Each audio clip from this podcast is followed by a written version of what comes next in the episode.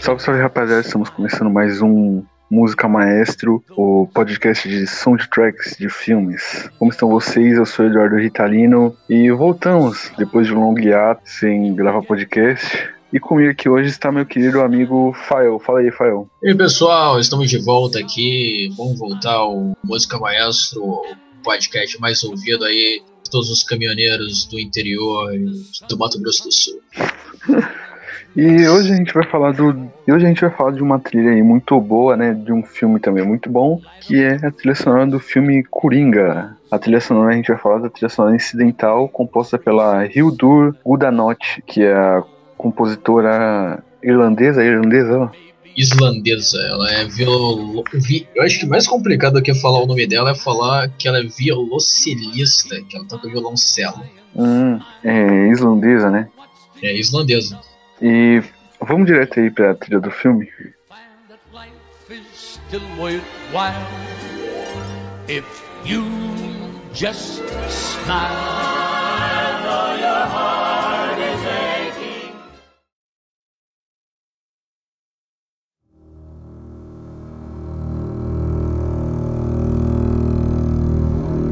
E a primeira música que abre já é a Hot Office, né, que é a música inicial do filme, aquela música tensa, né, que é, é, é, praticamente poucas notas ali, né, e essa música me lembrou bastante até a, a música tema lá do, do Coringa do Heath Ledger, né, que é uma música feita para incomodar você e tal. Sim, isso é verdade, no filme do Christopher Nolan, trilha sonora brilhante, trilha sonora do Hans Zimmer, e o tema do Coringa realmente trazia aquela, aquela agonia de se ouvir.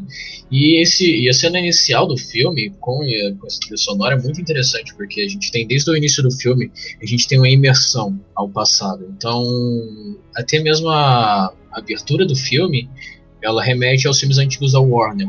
E é muito interessante aqui a gente ver a construção da cena. A gente falou bastante aqui no podcast sobre como a trilha sonora ela constrói bastante o clima da cena e a gente vê aqui como é importante esse momento. A gente vê vários, vários elementos sendo utilizados aqui, como o rádio, as notícias e principalmente a interpretação, é, a brilhante interpretação do Joaquin Phoenix que vai conduzir todo esse filme. E essa cena é muito interessante. A gente vê aquela essa cena famosa, muita gente viu durante os trailers, em que ele estava forçando o riso enquanto sai lágrimas dos olhos dele. Essa cena é muito, muito boa. Sim, sim, é uma é uma ótima construção de cena, né? O, você sente a dor do personagem, né? Quando ele tá tocando. Aí depois vai acontecendo aquelas coisas com ele, né? Já na, na parte que ele tá vestido de palhaço na rua. E essa música transmite bem o sentimento dele, né? Sim, essa no caso a, aquele a música quando ele tá de palhaço é a próxima no caso, né? A próxima música do Sim, a próxima que eu vou falar agora, né? Que é uma música muito boa, a segunda música, né? Aqui da Yudur que é a Defeated Clown. Eu acho importante falar um pouco sobre a trilha sonora desse filme, porque ler a trilha sonora desse, desse filme, principalmente da Hildur, é como se você estivesse lendo os capítulos de um livro, porque são muito bem precisos ao que está acontecendo, e as cenas, é quase como se selecionar os capítulos do filme no menu do principal. Quem já teve um DVD aí, lembra que tinha que selecionar os, os capítulos e não tinha o DVD do filme, aí os capítulos tinham títulos, os capítulos do, do, filme. E aqui é a mesma coisa, a gente vê essa cena de Feito Clown, que a tradução fala de um palhaço abatido, que ele sofreu, remete justamente a, a, a, muito visual, porque é o momento em que a gente vê que ele é agredido, a primeira agressão que ele sofre nessa Gotham City violenta, tremendamente violenta. E essa música, como você falou, a música principal ela é pesada, ela toda a trilha sonora é muito pesada, mas essa é uma das músicas mais pesadas que você sente.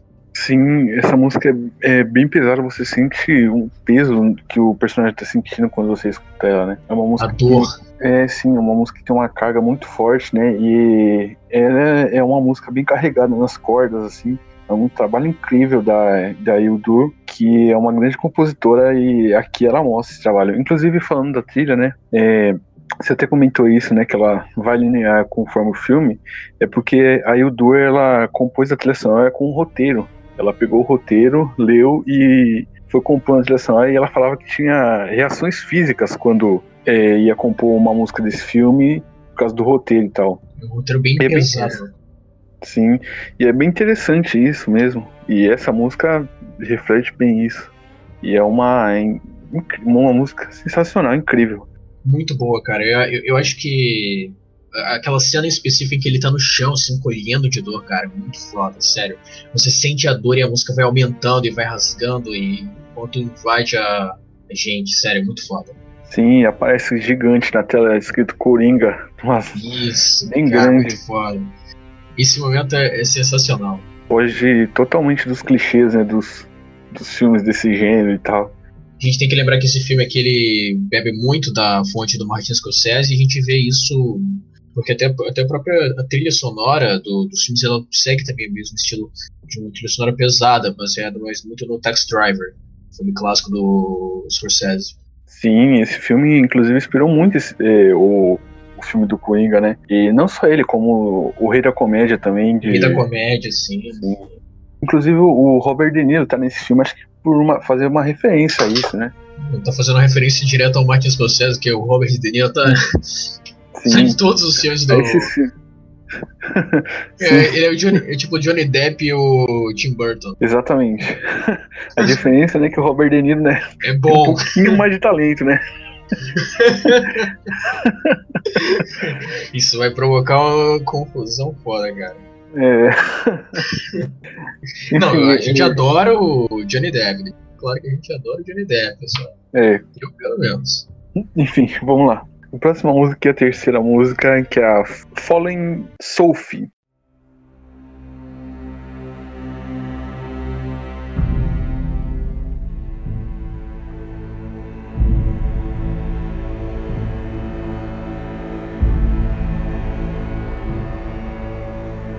Que é a música que é tocada na cena que o, o. Arthur, né? É, ele tá seguindo a, a Sofia, né? Depois aqui, né? Depois É legal que gente de conhecer ela no elevador, né?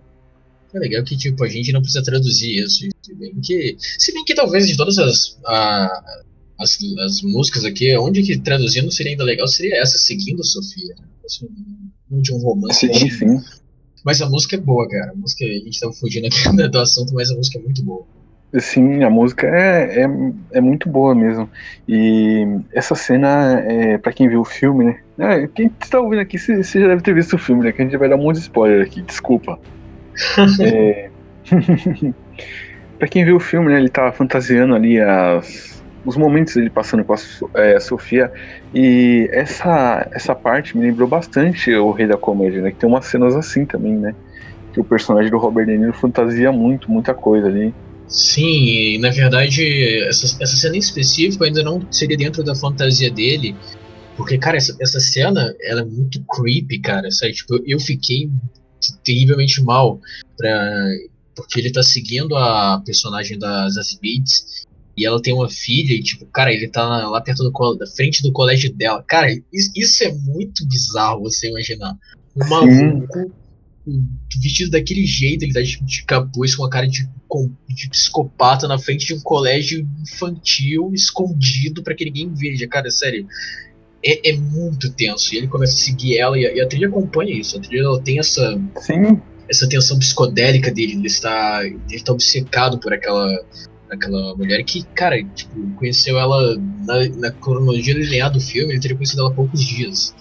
Inclusive, sensacional aquela cena em que ele imita uma arma pra, pra ela. Não, é, é ela que imita pra ele, né? Aí. Sim, aí ele vai e imita pra ela de uma maneira engraçada. Né? Ó, É de uma maneira bem palhaça mesmo, né? Sim, exagerada, né? Aquele exagero dele. Aliás, o Joaquim Fênix, a gente tem que falar também que atuação desse cara, hein? Meu Deus. Cara, eu, eu não tenho palavras. Esse cara merece o Oscar e. Na temporada. Ele já foi. Você foi premiado no, no Festival de Veneza. Inclusive, é importante lembrar que essa trilha da, da Hildur, ela foi premiada. No Festival de, de Veneza, ela foi a trilha, premiada o, o que leva grande chance, a gente sabe que os festivais de cinema, que beleza e tal, são grandes preparações para o, para o Oscar. E a gente acredita, eu pelo menos acredito bastante, que essa trilha sonora ela vai receber o Oscar porque ela tá sensacional. Em termos de trilha sonora original, é uma das melhores desse ano. Sim, é, a, a Hildur, né, ela também compôs a trilha de Chernobyl, que também é uma das melhores do ano, muito elogiada também. Chernobyl e... que foi super premiada como série, Sim, e a trilha sonora também. Como então, gente... Sim. Aliás, é, é uma curiosidade, né, o, o, o, roteirista do, do Chernobyl era um cara que escrevia comédia, aquelas comédias pastelona, né? Ninguém levava a sério. E o Todd Phillips também, né? Aí, agora, acho que desse ano, eles resolvem pegar no série e fazem essas obras aí.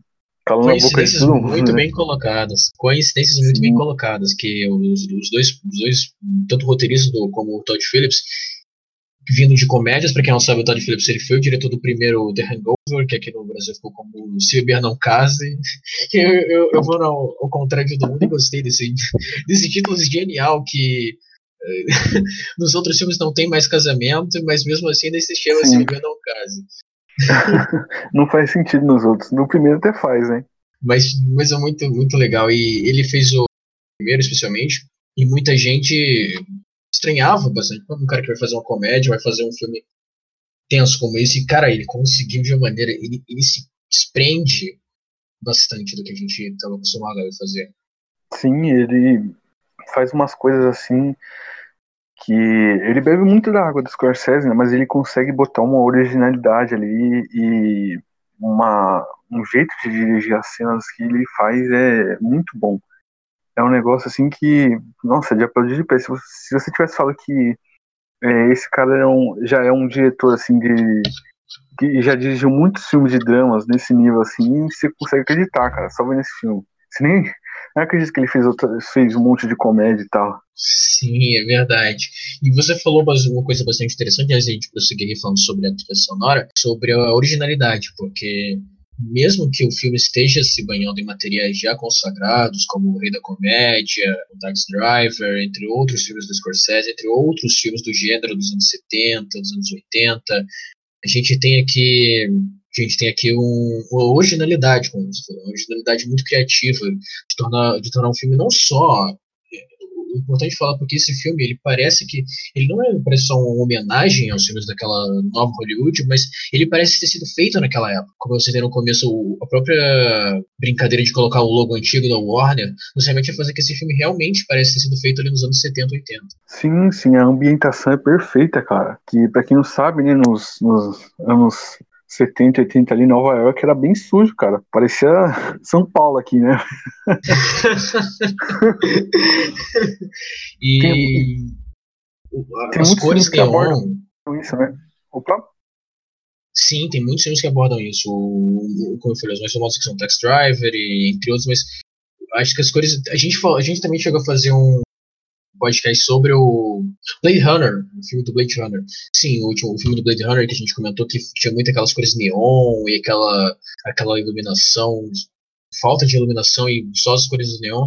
A gente tem bastante isso nesse filme do Coringa. Em algumas cenas, a, a própria Gotham City ela é iluminada por essas cores neon do, das lojas, de alguns estabelecimentos. Isso é muito sensacional.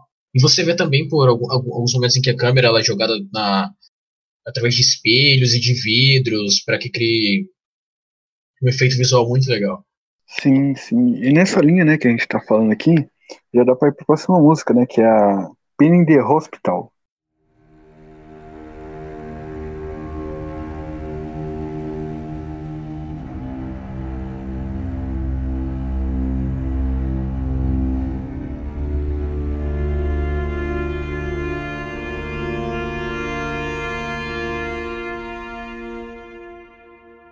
Que é a música da mãe do Arthur no hospital já, né? Vamos falar que a gente acho que assim, já que a gente, pra poder chegar no assunto sobre as duas próximas músicas que, que vão falar sobre a relação do Arthur com a mãe dele, que é algo muito importante na trama. Então essas músicas, essas músicas envolvendo a mãe do Arthur e essas cenas, elas são bastante melancólicas, elas trazem o peso de da tristeza em que ele tá passando por aquilo. E inclusive comentando, né, é, a própria é, atriz que faz a mãe do, do Joaquim Phoenix, né? Ela também tá atuando muito bem nesse filme. Né? Sim, todo mundo tá sensacional, cara. Todo mundo tá muito foda. Exato, exato. Só falar um pouco sobre, sobre a música e a cena específica do fato da. Essa, essa, essa cena em específico, essa música, ela, te, ela antecede a cena que ela vai pro hospital. A, o fato em que o Arthur ele é revelado a ele, ele supostamente seria filho do Thomas Wayne, que é usado como um personagem vilanesco, né? é até engraçado. É, um personagem vilanesco aqui na, na história do filme, que é um cara rico e muito filho da puta e que não pensa nos pobres. Isso gera até o próprio pensamento do Wayne gera uma revolta dentro de Gotham. Então, e a Penny, ela tem uma ligação com Thomas Wayne porque ela trabalhou na casa dos Wayne. Ela é completamente fixada e nesse momento em que ela vai para o hospital, o Arthur tinha, tinha descoberto sobre descoberto sobre a, o fato de que ele era, era suposto filho do Thomas Wayne. Sim, entre aspas, né, filho de Thomas Wayne. Sim. E é, a atuação ali do Joaquim Fênix, quando ele descobre, cara, quando ele lê, e aí ele vai atrás da mãe. Cara, é, esse cara é sensacional, cara. Eu já achava, tipo, ele um puta ator por causa do, do filme que chama Walk the Line, que ele faz o Johnny Cash ali. Ele aprendeu a tocar violão para fazer o ah. filme e cantou no filme, né? Todas as músicas. E no The Master, que ele faz um, um personagem também melancólico. E nesse filme, cara, a entrega dele é sensacional, cara. Tipo, mano, você vai ver o jeito que ele corre, cara. Ele corre igual um palhaço mesmo, velho. Mesmo, mesmo com um sapato normal, ele corre igual um palhaço, tá ligado? Daquele jeito com. Sem dobrar assim o, a parte da frente dos pés por causa do, do, do sapatão de palhaço. Sim. Ele, é muito criativo isso, que ele como se ele já estivesse acostumado ao peso do. Realmente viven, vivencia o personagem. E, cara, é perfeito, velho. E essa cena do hospital, que ele tá é, no hospital com a mãe doente, né? Aí vem os. E aí já vamos pra próxima música, né? Que é, a gente falou da, da Penny no hospital. Tem a é, Young Penny, né?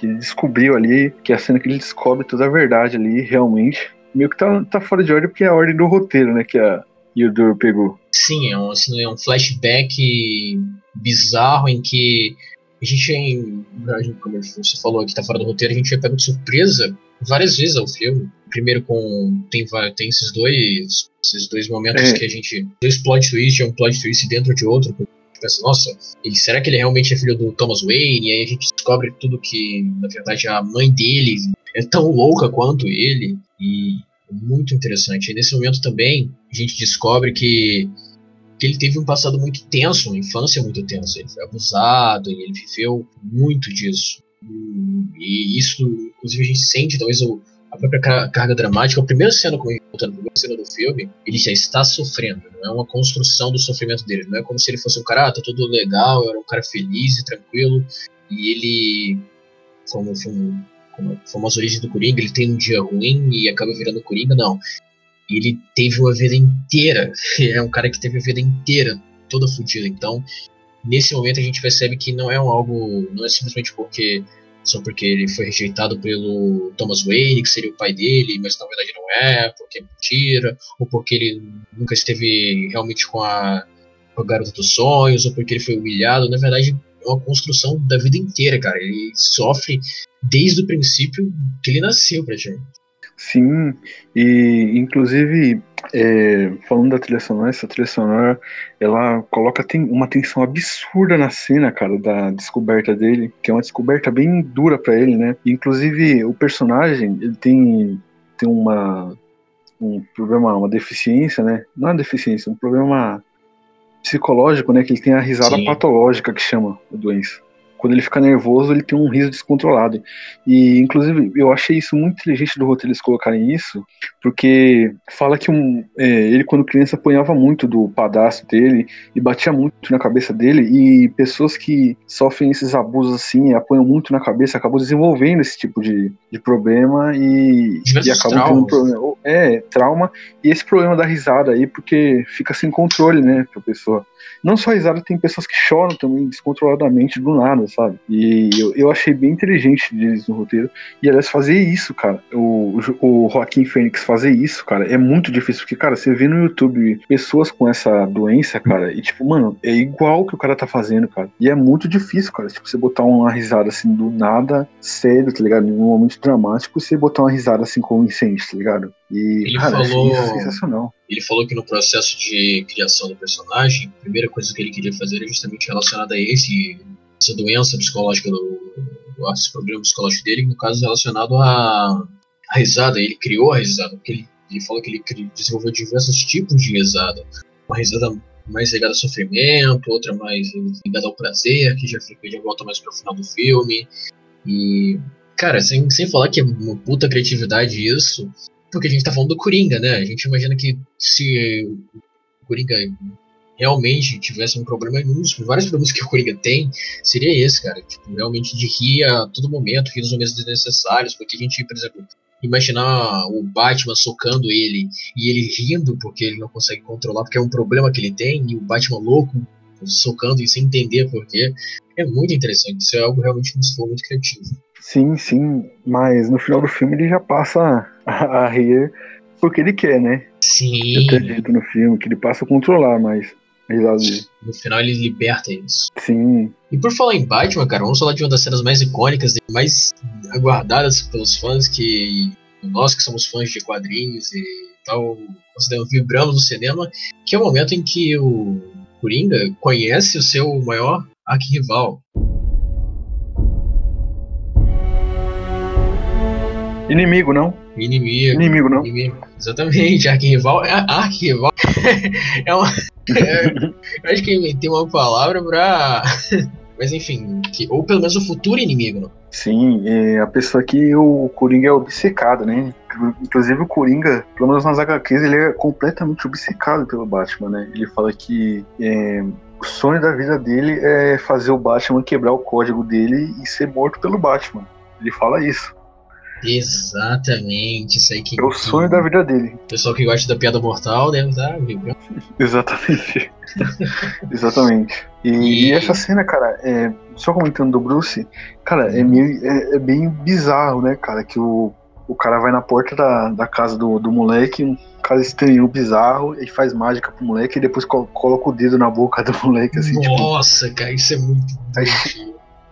É muito bizarro, cara, muito creepy, tá ligado? E aí chega o, o Alfred, né? É o Alfred ali, né? É o Alfred.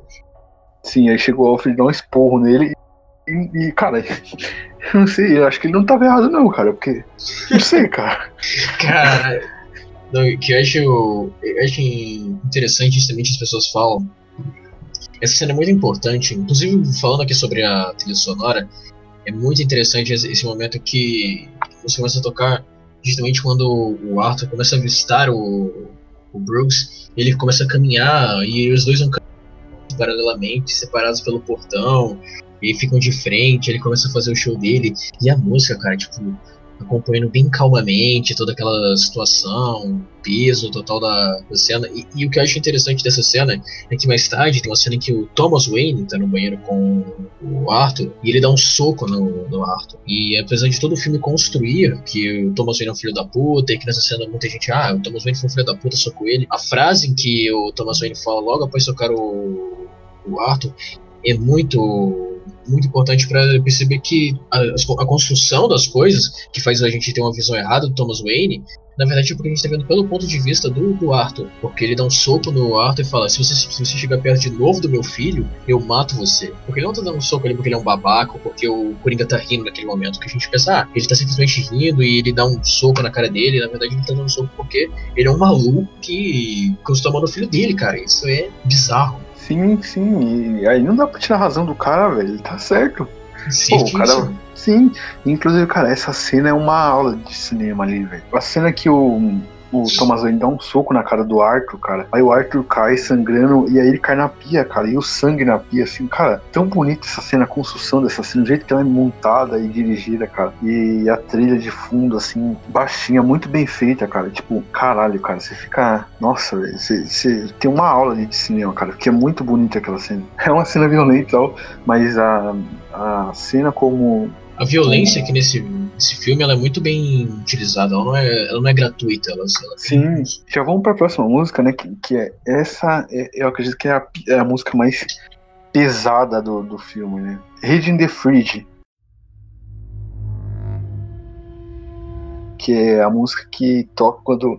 É, até fala a própria música, que é se escondendo na geladeira, né? Sim, que é. Que, mano, essa música você escuta ela no filme, cara, e você se sente um lixo com o Arthur, cara, porque é aquela cena que ele tá mal pra caralho, aí ele tira tudo da geladeira e entra dentro da geladeira, né? Cara, muito tenso essa cena, porque o, o posicionamento da câmera, assim, você não vê ele tirando as coisas da geladeira, você não vê a geladeira, você só vê ele tirando e ele entrando. Cara, isso é insano, cara, é, é, é insano triste pra caralho, tipo, é muito triste essa cena. Sim, e falaram que essa cena foi improviso do Joaquim, né? Foi improviso dele? Falaram que, que essa cena é improviso dele. Puta que pariu, cara. Você não, eu, eu acho. Então, acho que ele já, ele já superou uma das coisas do Ledger, que muita gente fala aquela cena em que o Heath Ledger começa a aplaudir o Jim Gordon, que foi uma improvisação. Acho que esse improviso aqui do Rockin' Phoenix. cara, é de tirar o fôlego, porque é, é muito Sim, a é loucura pesada, dele. cara. Cara, ele tá entrando na geladeira e, tipo, ele tá querendo se matar, cara. Todo, a, a cena é justamente sobre isso, sobre suicídio. Ele tá tentando cometer um suicídio e, ao mesmo tempo, maneira, da maneira mais louca possível. Sim, e ele tá, tá se sentindo um lixo mesmo, né, velho?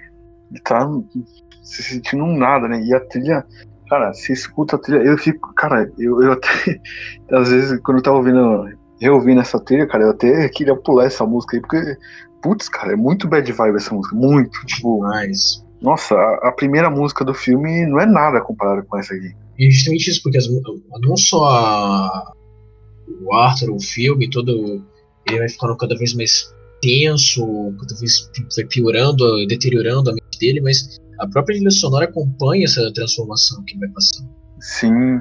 E, inclusive, cara, não sei se você percebeu, é, que tem duas trilhas sonoras. Tem a incidental da Hildur, que a gente tá falando aqui, e tem a trilha sonora que é a coletânea musical, né? Com vários artistas, com Cream, Frank Sinatra, Jimmy Durante, um monte, né? E se você perceber, cara, a trilha da Hildur é uma trilha melancólica, e a, essa trilha incidental é melancólica. E a trilha coletânea, cara, é uma trilha sonora alegre, cara. Todas as músicas ali praticamente são músicas alegres, né? E assim, tirando, acho que o do, o do Nate King Cole, que é a Smile, que é uma das músicas mais. Apesar de ter um, um tom feliz, é uma letra triste que fala sorria mesmo que seu coração esteja partido. É realmente isso, esse contraste entre o melancólico e o tenso com um That's Life do Frank Sinatra. Vamos falar sobre, sobre a próxima música? Sim, sim. Próxima música que é a A Bad Comedian.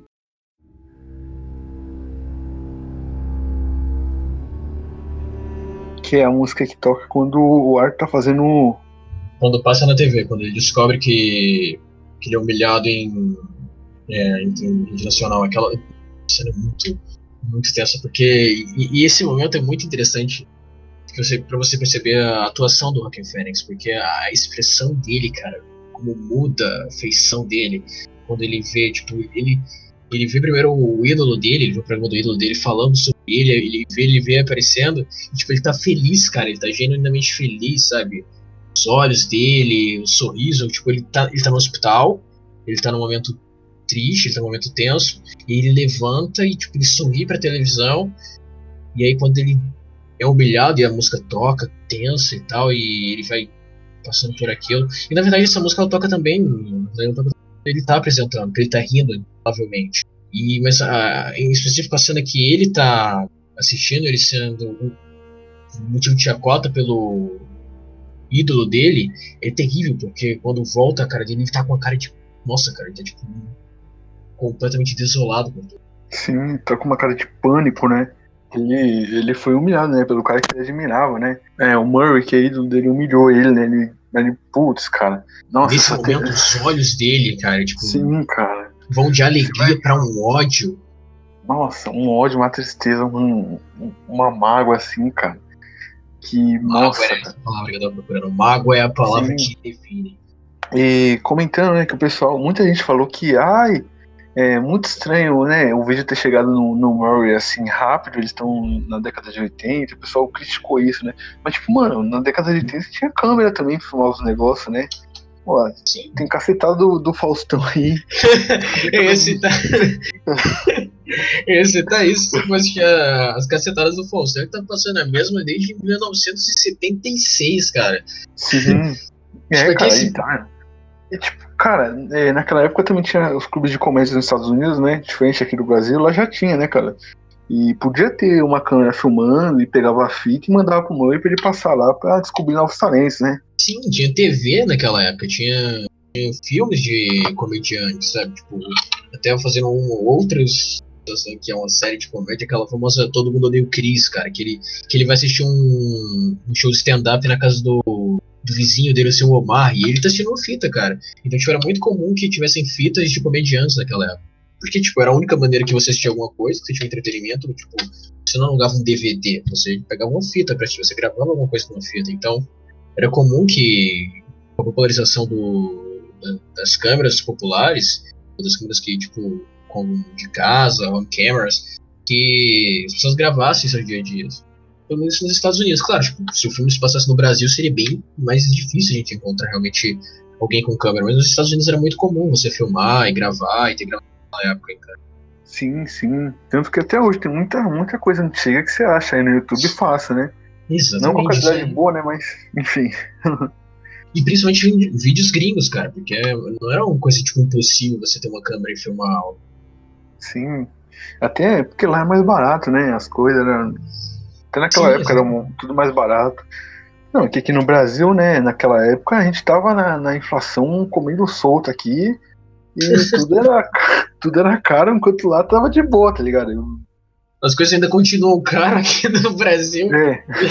mesmo depois que ele passou em mas, mas é, e nos Estados Unidos eles estavam na, naquela febre do, do consumismo, né, estimulado pelo Ronald Reagan para movimentar a economia, né? Mas naquela época em específico, na época do filme, o início da era do Reagan, pós Jimmy Carter e começo do Ronald Reagan, o país estava quebrado realmente ali. Principalmente uhum. naquela região ali de Nova York e tal, que como você citou, tava um lixo, tava na merda e tal. Eu vi algumas pessoas citando sobre o.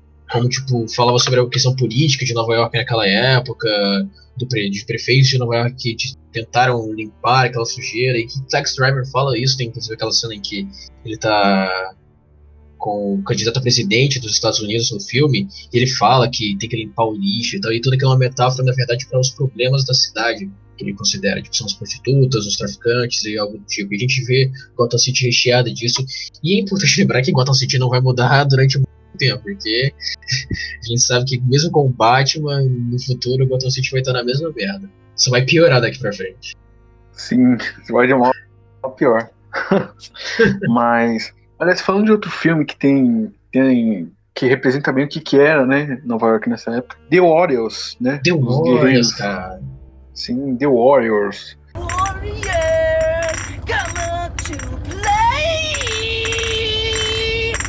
Grande filme da sessão da tarde. Sim. e esse filme representa bem o que era nessa época, né? Em Nova York. E aí, se não me engano, teve um, govern um governador, não sei se foi o governador ou o prefeito, que ele conseguiu limpar Nova York, mas tipo, era e o cara é radical, tá ligado? Tolerância zero, porque, tipo, a cidade tava tão é, a ver navios, assim, como é que fala? É, sem jeito que o cara falou, mano, tolerância zero agora. Fez merda, cadeia. Fez qualquer foi coisa ah, cadeia, e aí. Oi, foi quem? Foi o Giuliani, foi o prefeito de Nova York, Giuliani, mas foi já nos anos 90, o crack e tal. Sim, e, e aí, mano, o cara conseguiu limpar a cidade, mas, tipo, foi com tolerância zero mesmo. Passou o rodo em geral, mano. Geral. E meio que o, personagem do Thomas Wayne, ele meio que representa isso, aquela visão uh, que seria do, do Rio de Giuliani, dos próprios republicanos, que seria um cara que vinha para limpar a, a cidade, mas como é que ele é visto lá, tipo, não é um cara, tipo, o cara dos ricos, ele não tá preocupado, tipo, a, a, galera que tá na merda, né? Ele tá preocupado em limpar a cidade pra a elite, no caso. Então, tipo, isso é, é meio que esse, esse contraste que, que causa aqueles protestos que eles estão lá, que eles, são, que eles se vestem de palhaços, é, é, é, muito. Esse filme é muito político da época, cara. Eu acho muito interessante. É, o, mas o Rudy Giuliani, ele fez mais pela segurança, né, cara? Tanto que muita gente, assim, de, de classe mais baixa acabou meio que é, gostando dele ter feito isso, porque o povo não conseguia sair nas ruas mais, né, cara? Assim, porque ele foi, tipo, Sim. ele foi prefeito na época do, do crack. Foi já no, no, início dos anos 90 que quem jogou GTA San Andreas, lembra mais ou menos que, que mais ou menos como fica a cidade no final do GTA San Andreas, estava Nova York Sim. naquela época. Sim, tava assim, cara. Tava terrível, cara. E, e vamos de próxima? Vamos. É, Atos Comes to Survey.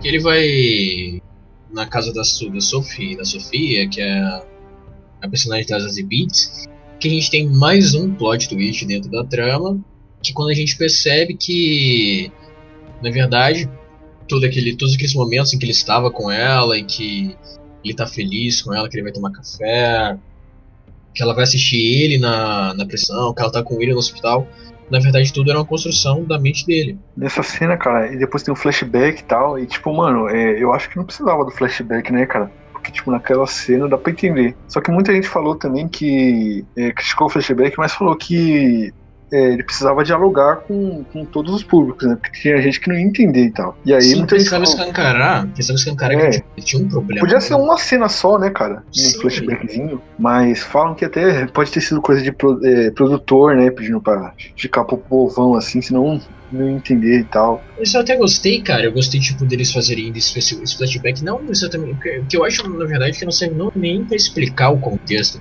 mas sim pra gente perceber, pra gente reconstruir as cenas e a gente ver como ele realmente, tipo, tava maluco, cara. Só, tipo, de, que achei interessante porque quando a gente vê a cena em que ele tá sorrindo pra ela, ou que ele tá andando com ela, que ele tá próximo dela. E quando a gente revê essa cena, tipo, ele sorrindo pro nada do mesmo jeito, e você, caralho, que foda. Eu, eu acho válido o flashback não somente para explicar, mas também para poder mostrar um pouco da, da loucura dele, para você realmente entrar e você ver um pouco. É meio que muita gente fala que o filme é bastante influenciado pelas fantasias dele, e que esse momento do flashback seria um, um dos poucos momentos que a gente tem um respiro da loucura do, do Arthur, e a gente meio que estaria vendo o que seria a realidade. Ele tá tendo um flashback, o flashback dele seria mostrando o que realmente acontece de verdade. Ele é um cara maluco, né? Sim, e a atriz do terror que a atriz passa, velho, com o olhar dela e a expressão facial quando ele fala que teve um dia péssimo, né, e faz aquele sinal de tiro na cabeça. Sim, e referência ao Piada Mortal do Ter um Dia Ruim, que é muito utilizado para todos os Coringas, inclusive no do Heath Ledger também, quando ele tá no, no hospital falando com o Harvey Dent, ele também fala sobre que tudo que você precisa para enlouquecer completamente é ter um dia ruim. Aqui a gente não percebe, como eu já havia falado anteriormente, não é só um dia ruim que esse Coringa teve, teve uma vida inteira, cara, pra chegar onde ele chegou. Sim. E, inclusive, cara, a gente tá falando do Piada Mortal, o do Jack Nixon também, cara. O Jack Nixon visual é totalmente inspirado no, no Piada Mortal, né, cara? Sim. Até o chapéu, o uso do chapéu. Pena que é só o visual. é. Mas... só no visual mesmo. Só no visual, é. Mas pra época ele era. Ele foi um bom Coringa, né? Tanto que o pessoal que assistia a série de, do, do Batman de 66 achou ele muito, muito violento, né, cara? É, muito violento, assustador, né?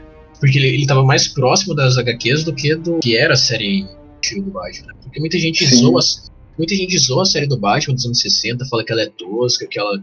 Mas, primeiro, duas coisas, que é uma, é uma série dos anos 60, tem que respeitar a época, tipo, os anos 60 não tinha tipo, tanta tecnologia ou algo. E segundo, era uma série infantil, cara, tipo, ela passava pra, pra crianças. Então, meio que, se você for pegar pra ver a série hoje em dia, você vai perceber que ela não era uma série tão ruim, se você imaginar ela pra época e pro, pro público que ela passava, mas ela teve uma, ela passou uma construção meio que errada dos personagens. Tipo, o Coringa até o filme do até o filme do Tim Burton, ele era um palhaço, palhaço mesmo, era um cara brincalhão e tal.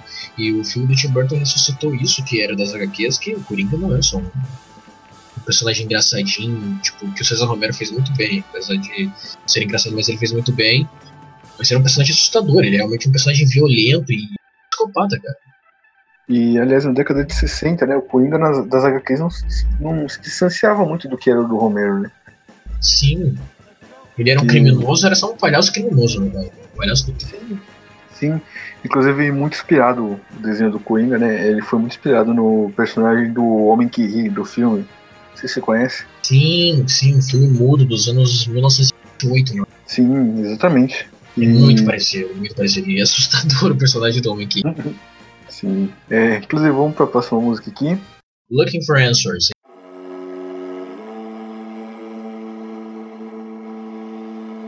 A gente já é. falou especificamente sobre essa cena, não falou sobre a música, que a gente mencionou um pouco, que é justamente a cena em que o Arthur ele descobre a. Não, ele vai no. no, no Arca, né? No, uhum. Era o asilo Arca ali? Na verdade, ali tá sendo como hospital ainda. É, Hospital Arca ali, né? E aí ele vai procurar as respostas, né? E, e aí ele fala com o cara que ele fez uma coisa ruim e tal. E aí aquele cara lá que é o que é o cara que tá atendendo ele, ele pega a ficha do, do Arthur, ele lê assim o, o a ficha do Arthur e, e ele vê que é, tá dizendo aqui que você é filho dela, ele lê mais um pouquinho, ele resolve não entregar, né? que ele vê a verdade ali e tal. E ele, ele, ele rouba, né? Tipo, ele. É, o, o Arthur rouba porque é, o cara não queria entregar para ele porque o cara sabia que é uma coisa muito pesada de dele ler e tal. Porque precisava da, da, autorização da mãe, provavelmente. Não, é, não é que precisava da autorização, que o cara ele viu mesmo que é, o Arthur não podia ler aquilo, né, cara? Porque é um negócio bem pesado, cara o cara ele lê assim, ele desiste de entregar, que você vira a cara dele. E aí ele fala que tipo, precisa de. Ele, ele inventa, fala que ah, não, autorização, você, ela tem que autorizar isso aqui para poder esse documento sair, porque sem autorização dela esse documento não sai, porque é confidencial, mas ele faz isso justamente sabendo que a reação daquele cara que há pouco tempo disse que fez uma coisa terrível e que, cara, sei lá qual é a reação desse cara quando ele lê, e a gente acaba descobrindo depois. Da pior forma. Sim, sim. Inclusive o cara, antes de tudo, né, cara, quando o Arthur revela isso pra ele, ele fala pro, pro Arthur procurar ajuda e tal num, numa, numa, psicóloga e tal, aí o cara fala que cortaram a verba. Sim, muito interessante isso. Mas ele, esse cara, cara, ele tá, tá tipo só trabalhando ali, né? Ele, fala isso, ele fala. Ele fala, só... tô só trabalhando aqui e tal. E, cara, esse cara trabalhando consegue ser um dos caras que mais que consegue é, ter compaixão pelo personagem ali, cara, apesar de, né, ser só alguns segundos assim, ele, ele tem tipo ele... um um toque na cabeça dele que ele fala: ih, caraca, não vou deixar esse cara ver isso aqui não. Aí o Hardcore rouba dele o documento. É, é verdade, você notou. Acho que ele e o Anão acho que são os únicos dois. são os únicos dois personagens que estão do lado do Arthur e se, se compadecem por ele. Sim, são os únicos que têm alguma, algum tipo de compaixão pelo, pelo, pelo personagem ali, né? E, inclusive, já podemos ir pra próxima música, né? Que é a Penny Taken to the Hospital.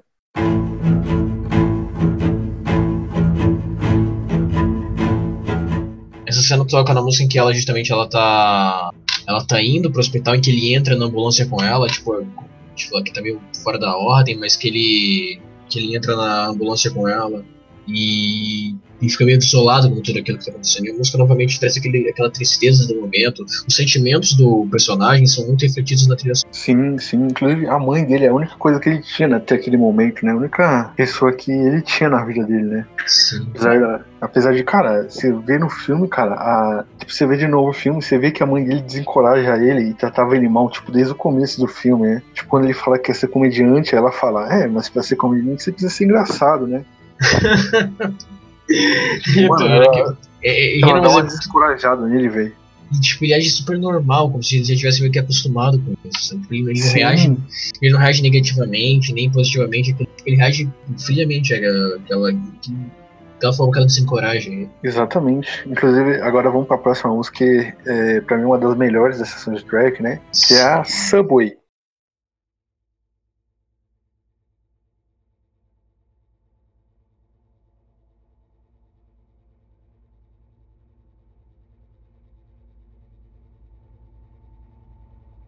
Que é a música que toca numa das melhores cenas do filme, né? Quando ele tá entrando na lanchonete. Hum? o quê? Piada merda. Nossa, Agora, depois, é, depois dessa eu apareço no Murray Franklin. É. Ah, é a cena do metrô, né, cara? Aquela cena. Aquele que ele está no metrô e tem aqueles aqueles empresários da Wayne, da empresa Wayne que entram com ele no metrô. Sim, é, Aguaceiros, ele, é, lembra, ele foi demitido, né, ele tá triste já. Ele foi demitido por causa da, da, da, da cena da do, arma. Da arma. No, nossa, cara, que cena perturbadora, cara. Nossa, cara. Parecia que eu tava vendo cena... The Office, tá ligado? Nossa, cara. Essa cena é Nossa. é muito. Esse filme ele tem um momento de comédia dramática, sabe? Que é uma cena cômica, mas extremamente pesada, dramática, drama. Sim, cara, você sente vergonha alheia, cara. Tipo, não sei, é Sim, é uma. Cara. Você se sente mal, cara. Porque. É horrível só... essa cena, cara. Opa. Só falando aqui, só falando aqui para o ouvinte saber a cena, descrevendo a cena. Essa cena específica que a gente tá falando é quando o Arthur ele tá se apresentando ainda quando ele era, trabalhava pra agência de palhaços, que ele é um palhaço em agência de palhaços, em que ele está dançando para algumas crianças, aquela música Se Você Está Contente, Bata Palmas. E ele começa a dançar e fazer aquela. E tipo, cara, você não faz ideia do que vai acontecer você realmente nem imagina o que vai acontecer. o que vai acontecer. Porque tipo, ele tá dançando, ele tá feliz, e você, tipo, oh, nossa, que. Você até pensa, nossa, que bonito, ele tá ali com crianças com câncer e tal, tá tentando animar, que cara legal, então. E cara, tipo, do nada, cai a arma e a, e a música corta, o clima corta e fica. E novamente entra a trilha da. da Hildur, pesada, e os, os, os violinos e o violoncelo. Que tenso, cara. Deixa, muda completamente Sim. o sentido da, da cena que tava engraçado e um momento terrivelmente cômico para um momento dramático, cara. Sim, cara. Inclusive o, o Joaquim Fênix, cara, fazendo o papel de um palhaço ali tá perfeito, cara. Atuando como um palhaço e, e a reação dele vendo a arma também, cara. E, cara, essa cena eu, ela é perturbadora, mas ela é muito bem feita, cara. Sim, e, aliás, falando nisso, falando da trilha, né, cara? O jeito que o diretor usa a trilha, tipo, cara, ele é, coloca uma música e coloca uma música, aí do nada ele muda é, pra outra música da, da Hildur e você não percebe, tá ligado? De tão bem que ele faz. E, e é tipo uma música que, que é meio parecida com a anterior, o comecinho, aí muda conforme vai acontecendo as coisas do filme, e, tipo, caraca, você só percebe se você prestar muita atenção, assim, que ele muda, cara. Mas é uma mudança, assim, muito bem feita e é, mostra bem a sintonia que estavam, né, os três, né, a Hildur, o, o Joaquim e o Todd Phillips, né, diretor, compositora e ator. Inclusive na próxima cena, inclusive, é, mostra muito mais isso, né, como eles estavam sintonizados, né, que é a, é, a Bathroom Dance, né,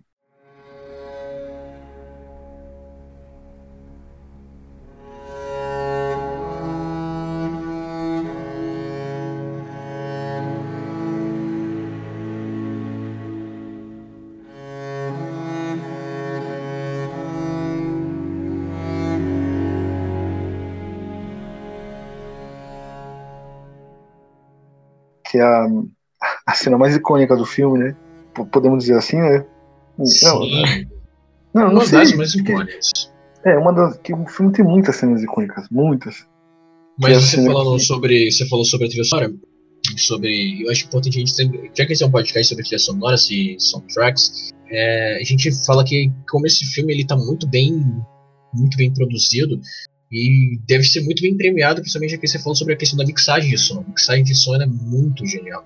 E ela não faz só isso, com, isso só com o, as, as músicas, no caso, só com a trilha sonora, mas também com os efeitos. Os efeitos, o, o som do ambiente para o som da, das ações, por exemplo, se o, o Arthur está tipo andando na casa dele e aí você corta o som do ambiente para você escutar só os passos dele, para dar aquele, aquele aspecto de que de isolamento, sabe, que ele está isolado e ele abre a carta que ele vai ler, tipo, só o barulho da carta e começa lentamente a subir a, a música.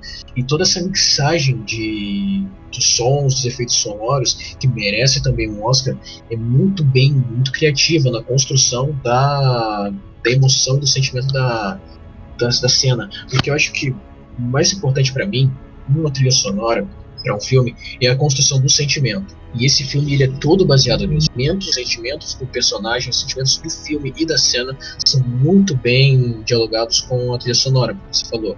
A Hildur ela leu o roteiro e ela construía as emoções que ela ia sentindo, ela ia compondo através das emoções. Então, isso é algo é uma lição importante para todo, todo aquele todo músico que se pretender fazer uma trilha sonora para um filme que ele entenda a carga emocional e dramática do filme que a construção da, da, da emoção do personagem com a trilha sonora, com a cena, com a tecnicalidade do diretor, é o que torna esse filme uma obra-prima, cara. Genial. Falou tudo, cara.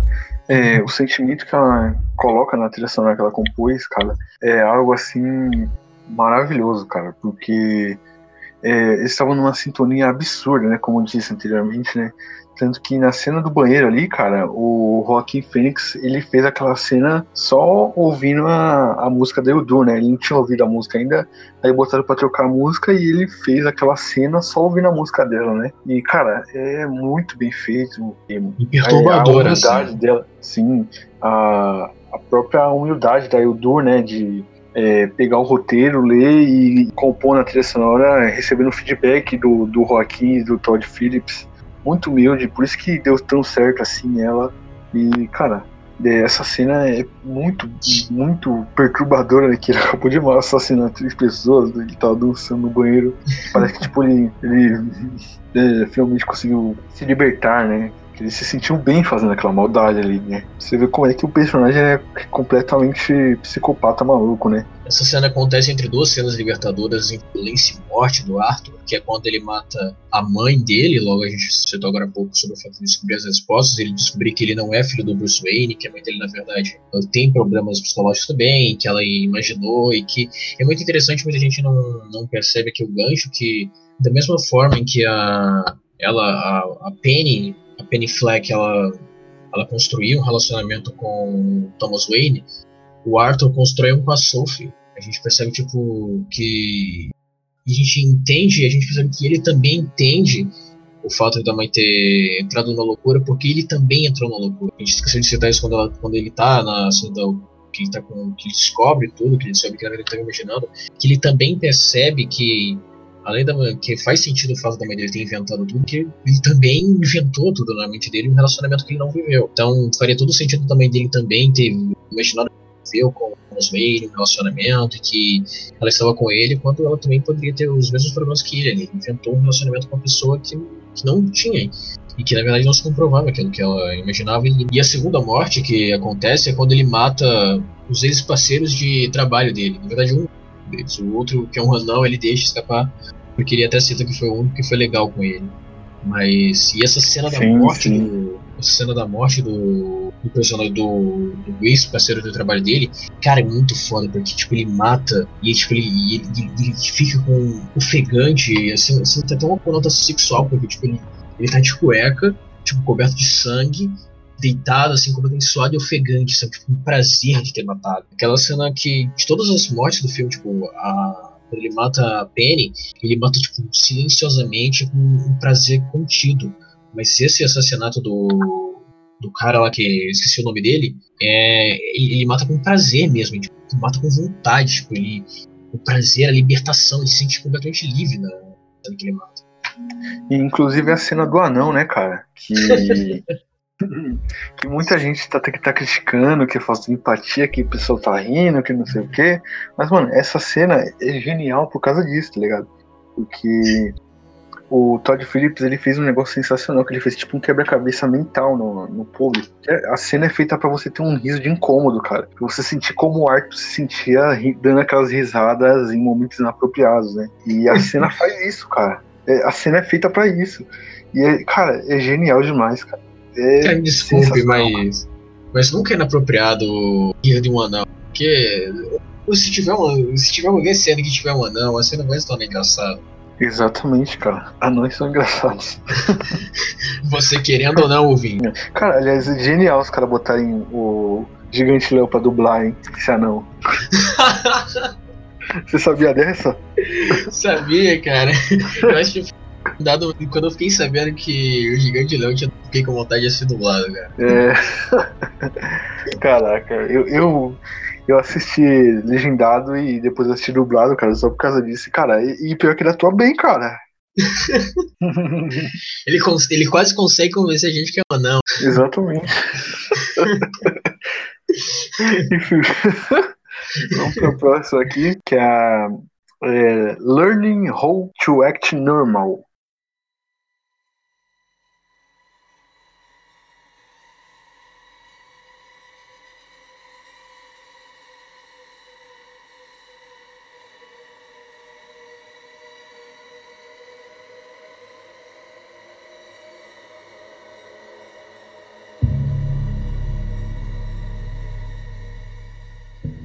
Cena logo no começo, em que ele tá com a assistente social, em que ela pede para ver o livro de diário dele. E também que ele toca quando ele, tá, quando ele tá falando para ela que tudo que ele tem são pensamentos negativos.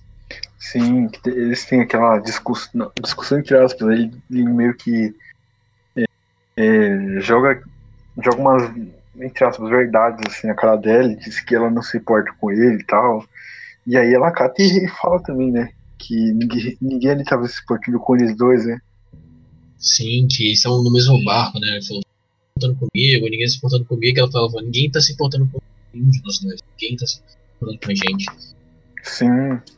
O, ele ter parado de tomar os remédios foi o que complicou ali, né? A, a saúde mental dele mais, né? E fez ele chegar onde chegou, né?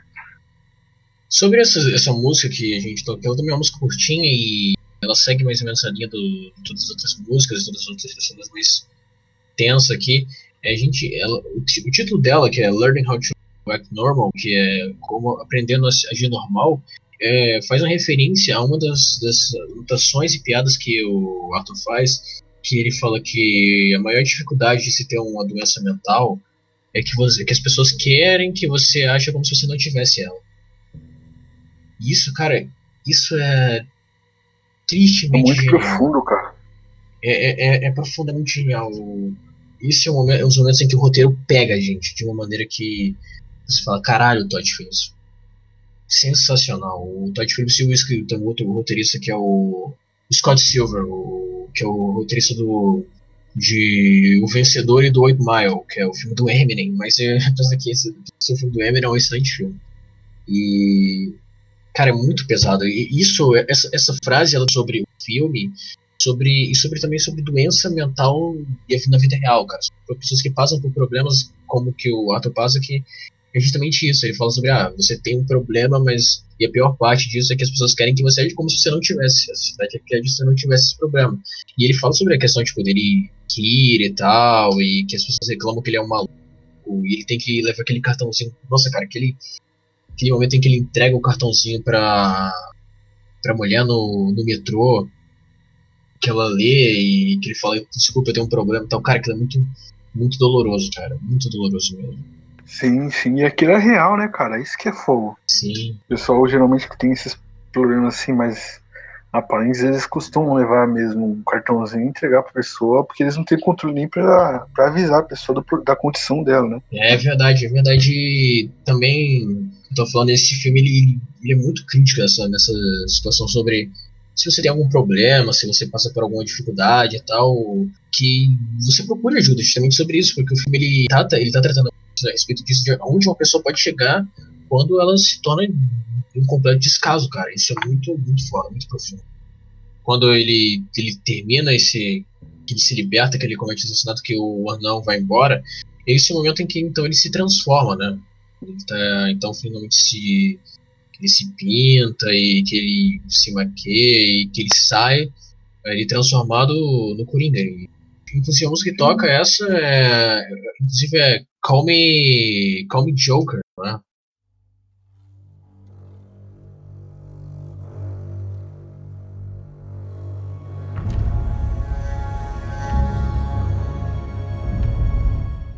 E aí é a cena que ele se transforma, né? E vira o Coringa e toca essa música e tal. E aí ele começa aquela cena dele fugindo da polícia e tal, metendo louco no, no trem e tal. Sim, essa, essa cena que, que ele. Antes, inclusive, quando ele sai, tem uma, uma cena muito famosa, uma cena muito icônica, que se tornou muito polêmica, que é a cena em que ele tá descendo a escadaria, que eu acho importante a gente adiantar um pouco que a gente falar. A gente vai falar sobre um pouco sobre a trilha sonora mais coletânea, mas ele cita essa cena em específico, porque na linearidade que a gente está falando aqui do filme, que é quando ele se liberta, que ele está descendo a escadaria ao som de Rock and Roll, parte 2 do Gary Glitter.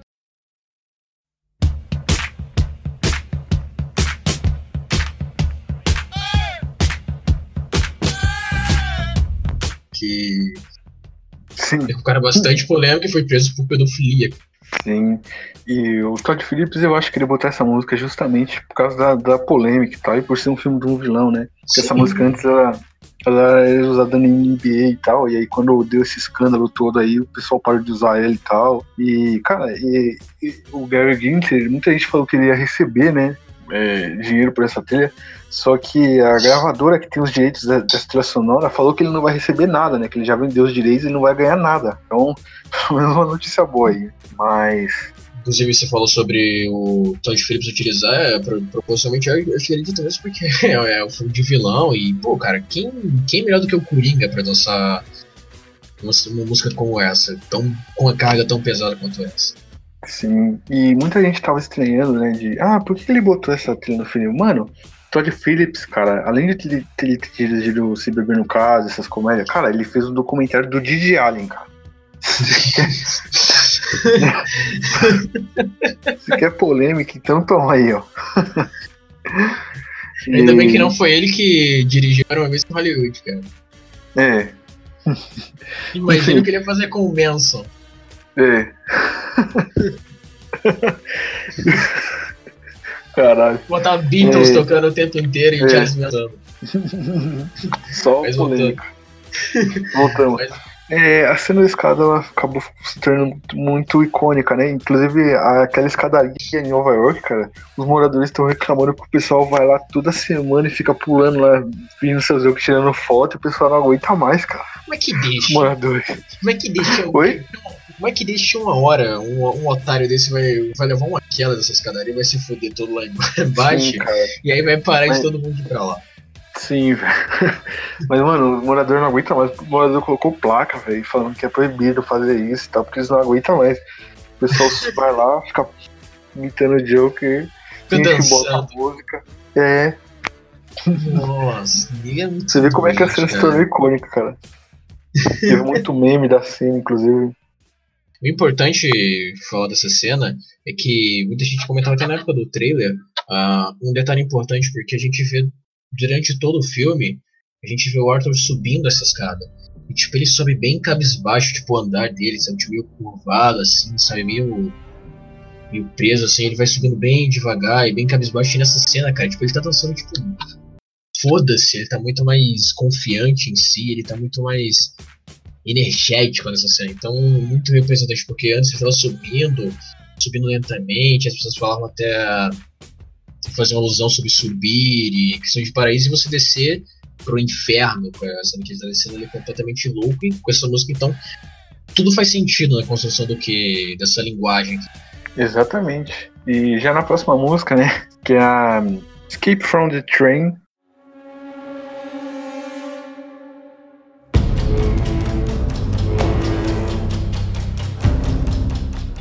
que é a música que toca justamente na cena que ele tá fugindo da polícia, né? Que ele comete os assassinatos, a polícia tá atrás dele, e aí ele começa a meter o louco no trem fugindo da polícia, cara. E aí você vê que ele já tá despertando ali uma inteligência de Joker que ele começa a se disfarçar bem ali no meio da multidão, né? Cara, essa cena é muito. Como foi? Esse filme tem uma, uma comédia muito dramática. É, é, é, muito interessante porque os policiais estão tipo, seguindo ele, cara. E, e com essa música sensacional. E, e ele entra no metrô e no mesmo dia que tá tendo, vai ter um, um, protesto que tá todo mundo vestido de palhaço, cara. E os policiais entram no, no protesto já vão, tá procurando um palhaço, e aí, tipo, todo mundo. todo mundo com máscara de palhaço, cara. Isso é, muito. e os caras começam tipo, a olhar assim pra um, pra um lado e pro perdido de caralho, tipo, todo mundo. E aí. Cara, e aí, tipo, um, um policial ameaça alguém, e aí todo mundo parte, vai ser do policial e mata esse policial, e é o momento em que ele, que ele escapa sorrindo, cara. Essa é uma cena muito bizarra. Sim, fumando cigarro, inclusive, né? E, cara, se você percebeu no filme, mas a fotografia do filme, né? Quando ele ainda é o Arthur, né, cara? É, a fotografia do filme é toda depressiva, né? Toda melancólica, com, com tons mais escuros, assim. Aí quando ele vira o Coringa, é só cor, só tons amarelados, tons alegres. O, o, as cores neons que a gente citou é. no, no, no, no começo do podcast, que iluminam Nova York, agora tipo, elas se tornam quase que relevantes ou muito mais brilhantes quando o Arthur tá como Coringa, porque tipo, o filme se torna muito mais colorido, sabe?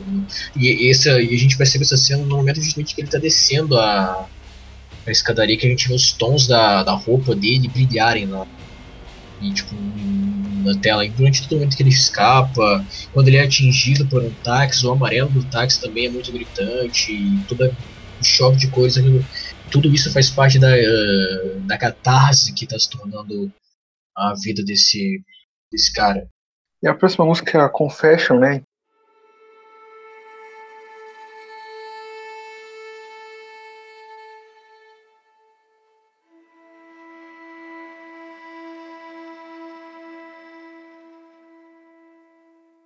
Que é a música tocada ali na cena que ele já tá no talk show do Murray. E a cena que toca ali na, na, na parte que ele já tá no talk show ali do Murray, né, pra ser entrevistado. E aí tem aquela cena icônica do que o Murray vai nos bastidores falar com ele e falar, ah, é, me chama de Joker, Call me the Joker, né? Inclusive, Sim. deu nome a uma das músicas aqui. Que foi, um, que foi um apelido que o Murray deu a ele chama ele de Joker quando ele. Que é, esse é o momento, cara. esse é o momento em que a gente percebe tipo, que a, a dublagem, que a dublagem deve ficar tipo completamente bugada, porque Joker em inglês tanto é o personagem da carta que a gente Coringa, do baralho. como Joker como do baralho, como como também é tipo, Joker é um cara piadista, um cara engraçadinho, alguma coisa do tipo, e é nesse sentido que o Murray fala quando ele tá se referindo à fita dele. Vejam só ele, vejam só esse Joker, see this Joker, veja esse engraçadinho, veja esse cara engraçado, esse piadista. E aí ele pega e fala isso, você me apresentar, você pode me apresentar como The Joker? E aí na tradução fica o Coringa. É, mas sei lá. o Coringa no, no baralho é o bobo da corte, né? Sim. Aí eu acho que se a gente parar pra pensar por esse lado, faz até sentido, né? Que o Coringa, o palhaço ali, não existia ainda, né? Ex exatamente, mas tipo, a, a piada, de, que a origem do nome do, do vilão do filme, ela, ela perde sentido na dublagem, porque tipo. É, o é, motivo do isso, que o Murray vai, vai chamar ele, tipo, de Coringa, tipo, quando ele- na verdade, quando ele deu esse nome, na verdade, não era nem um personagem, na verdade, era só um cara que tava contando piadas no palco. É, Então eu eu acho acho que na dublagem, na dublagem se tivesse falado assim, é, olhem só esse bobo da corte, ele não é mesmo um Coringa, alguma coisa assim, e já, já ia fazer mais sentido, né? É, eu, eu acho que foi mais ou menos por aí. Eu não assisti o filme dublado, mas Não, na, na dublagem não tem, ele, fala, ele só chama de Coringa, né? Mas se ele tivesse falado, ah, olha esse bobo da corte aí, é um Coringa mesmo, alguma coisa assim de fazendo referência à carta do baralho, ia fazer Mas ainda- sentido mais a piada. Mas ainda assim ia ser muito forçado, cara. Tipo, É. ia, ser... ia ser muito forçado. Mas enfim, voltando à, à cena que ele confessa o, o crime, que realmente ele. E aí o Murray faz uma pergunta pra ele por que, que você tá confessando isso? E a resposta dele é a melhor possível. Ele falou, porque eu não tenho mais nada a perder. Exatamente, quer, quer algo mais Coringa que isso, cara? Ele tá na É. merda, cara. Sim, e aí tem aquela, aquele debate do, do, do arco com o Murray, né, cara? Que a gente vê que o Coringa é ruim mesmo, que tipo, muita gente tava falando que ia glorificar o filme, mas a gente vê que ele é ruim mesmo, cara. Quando ele perde o argumento pro Murray, ele tenta ganhar no grito, cara. Ele fala que o Murray é ruim, que todo mundo é ruim e tal, e aí o Murray fala, é, você tá tentando só arrumar excusa pra, pra fazer merda, né, cara? E eles até. Eu acho em seguida meio- ele. Não, é. Em seguida ele vai lá e mata o Murray. Tipo, Sim. quando ele, quando ele não tem mais o que falar, tipo, quando ele, ele pega e tem uma. Ele faz toque-toque. Inclusive. Cara, é sensacional o Robert De Niro. Quando ele. quando ele abre o livro, tipo, ele tá todo nervoso assim pra poder procurar. E ele vai folheando a página. E ele fala toque-toque. E... e o Robert De Niro vira e fala. Você procurou pra falar isso? ele todo, tipo, ele pra lembrar a piada, ele abre o livro e fala, toque, toque, você realmente ab- abriu o livro pra procurar isso? Não, mas ele ia se matar ali, né, velho? Aí o Murray faz isso com ele e, e aí ele perde a linha, né, velho? Sim, cara, isso, isso é Ele realmente... tava pronto pra se matar mesmo, velho. A piada dele seria aquela, e e quando vira o jogo, ele acaba matando o Murray. Sim, e eu acho até irônico, né, se o Robert De Niro dando uma lição de moral num personagem psicopata maluco, que o Robert De Niro tem praticamente PHD em interpretar personagem maluco, né, cara? É é verdade, cara. Eu acho que a melhor construção ironia do filme é essa. Ele ser o cara que vai dar o sermão do maluco. Sim.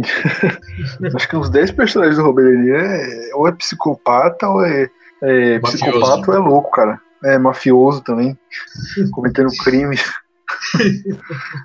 Enfim, e após essa cena que o, Coringa, então ele finalmente se liberta por completo e que ele, que ele mata o, o Murray e todo mundo foge do, do estúdio, eu acho que tem uma das sequências mais geniais, porque tipo, o Murray ele tem uma frase de efeito que a gente sabe que ele fala That's life. Quando ele, encerra o, o programa dele falando, essa é a vida, essa é a vida, that's life. E a gente acaba construindo o nosso imaginário que quando o Coringa fosse libertar, quando ele matar o Murray, ele ia virar pra tela e falar That's life. E no momento em que ele vai falar isso, cara, cortam ele ar. Isso é muito genial. Sim, eu achei é, essa parte muito incrível, né, cara? E aquela cena toda cortada, assim, tipo, aparece as televisões e tal. E, puta, a piração dele. Mas depois a cena do dele no. Inclusive, só um adendo, essa, essa cena das televisões, cara, eu não sei você, mas para mim vai ser uma referência total a uma Batcaverna, cara. Porque, por exemplo, se a gente imaginar que o Coringa tá se passando no filme dos anos, final dos anos 70, começo dos anos 80, e eu sei que o filme do Batman com o Robert Pattinson não vai. O filme do ah. Robert Pattinson não vai, não vai ter conexão com, com esse filme, que, mas se, se, vai se passar ali por volta do. Se fosse passar, se passaria por volta dos anos 90 e o filme do, do Robert Pattinson vai se passar também. Então. Faria sentido que a, a Batcaverna até que fosse tipo uma TV, uma TV tipo plasma, ou aquela tecnologia mais do filme do Batman Superman, e que aquelas televisõezinhas ali lembram muito a Batcaverna do filme dos anos 60, do Adam West e tal. Muito interessante aquilo ali. Porque você não vê de onde exatamente seria aquilo ali. Claro que a suposição seria que de uma sala do controle mestre do, da televisão, mas me pareceu muito referência à própria Batcaverna, as várias telas com o Arthur. Parece mesmo, né? Pelo menos da, da série dos anos 60, que tinha aquelas telas de comando e tal, da TVzinha de comando. Que faz todo e... sentido pra época que o filme tá.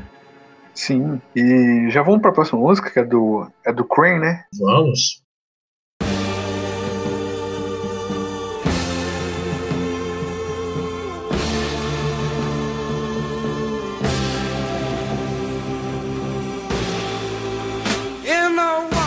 Sim, a música que toca ali na cena que ele tá no carro já, né? Preso. E, inclusive, é, a gente tá misturando aqui, a gente tá colocando essas. É, colocando as músicas da trilha coletânea, porque as músicas são muito boas, a gente não pode deixar de não citar elas, né? Que essa que eu vou citar que é a do Queen, né? Que é a Wife Wrong, que é uma música bem alegre mesmo, né, cara? Tipo, transmite bem o sentimento do Arthur ali naquele carro. Que ele sai no. Alguns momentos antes ele tá falando sobre o, o Murray, sobre tipo, ah, que o Murray não sai, que o Murray vive numa bolha ali, que ele tá vivendo numa bolha se ele saísse do estúdio para ele ver como realmente está a cidade, tipo, que o Murray tá falando sobre, ele tá opinando sobre a cidade, mas ele realmente não tá vendo como é que a situação tá lá fora. E aí no momento em que ele tá numa viatura e ele tá vendo a cidade completamente pirada, cara. Tipo, ele vê todo mundo enlouquecendo, e uma rebelião, e todo mundo tocando fogo, tudo, tudo indo pro caralho. E ele tá, tipo, feliz, sabe? Tipo, literalmente um palhaço feliz em um circo pegar fogo. Fazendo referência direta ao a frase do Alfred no Dark Knight. Alguns homens gostam apenas de ver o circo pegar fogo, que é obviamente o Coringa. Sim, inclusive o policial fala, né? Você tá se divertindo vendo a cidade pegar fogo por sua causa e ele lá, rachando o bico, todo felizão. Finalmente, tipo, ele, caraca, fez alguma coisa, né? Sim, ele ele, se sente completamente realizado e é justamente essa essência do Coringa, porque o Coringa nas HQs, todo o personagem em si, ele se sente completamente feliz e satisfeito em ver o caos. A, a diversão dele é ver o caos, é ver as pessoas se matando e ver ele, ele levando, como você falou sobre o sonho do Coringa é quebrar o código moral do Batman, porque a, a paixão do Coringa é levar as pessoas ao caos, à loucura. Exatamente. É, o objetivo dele, até na Piada Mortal, que ele quer fazer o, o Gordon quebrar, né, cara? Que ele inferniza a vida do Gordon ali de tal jeito ali que é, é surreal, Nossa, né, cara? Tenso demais. Sim. E é, para finalizar, tem mais uma música, né? Que não poderia ser melhor do que pra encerrar um. Não necessariamente encerrar, mas tipo, pra fechar uma cena fantástica do filme, que é. Inclusive, de, enquanto toca a sonora do filme, a gente tem mais uma cena que icônica e importante, que é essa mitológica cena do assassinato dos pais do Bruce Wayne que ocorre enquanto está acontecendo essa rebelião em Gotham. Sim, inclusive eu acho que é a primeira vez que a gente vê os pais Lee sendo mortos assim no cinema, assim, sem câmera lenta, né, cara? primeira Cara, vez que não é em câmera lenta. é uma, é uma comemoração realmente foda, cara. Exatamente. Ainda bem que o Zack Snyder não tá aqui, né? É. Enfim, falando de That's Life do Frank Sinatra.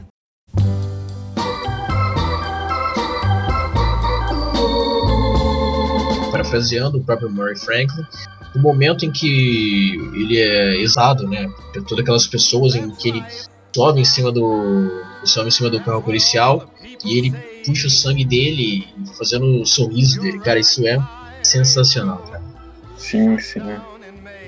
O filme termina com a. também do Frank Sinatra, duas músicas do Frank Sinatra, That's Life e o Sandy and the Clowns.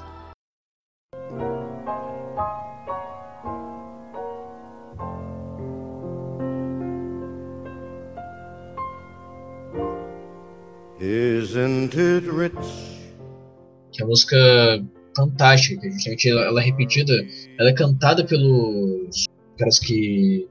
que o Arthur mata lá no metrô e ela é cantarolada por eles. No filme ela toca no final, muito, é muito interessante a maneira que a música toca, porque ela é uma música bem triste, cara, uma música bem com um tom melancólico e tal. E isso é muito, muito foda, cara. Eu acho muito interessante como a maneira como o filme se encerra. De maneira perfeita, né? Como começou e tal.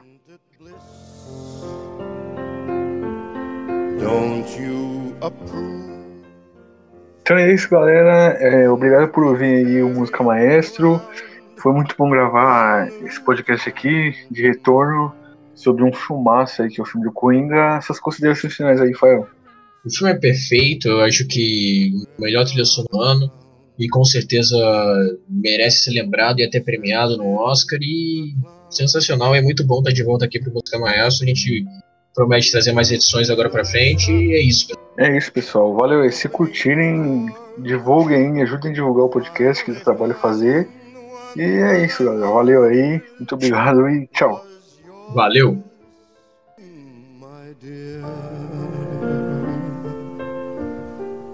where are the clowns?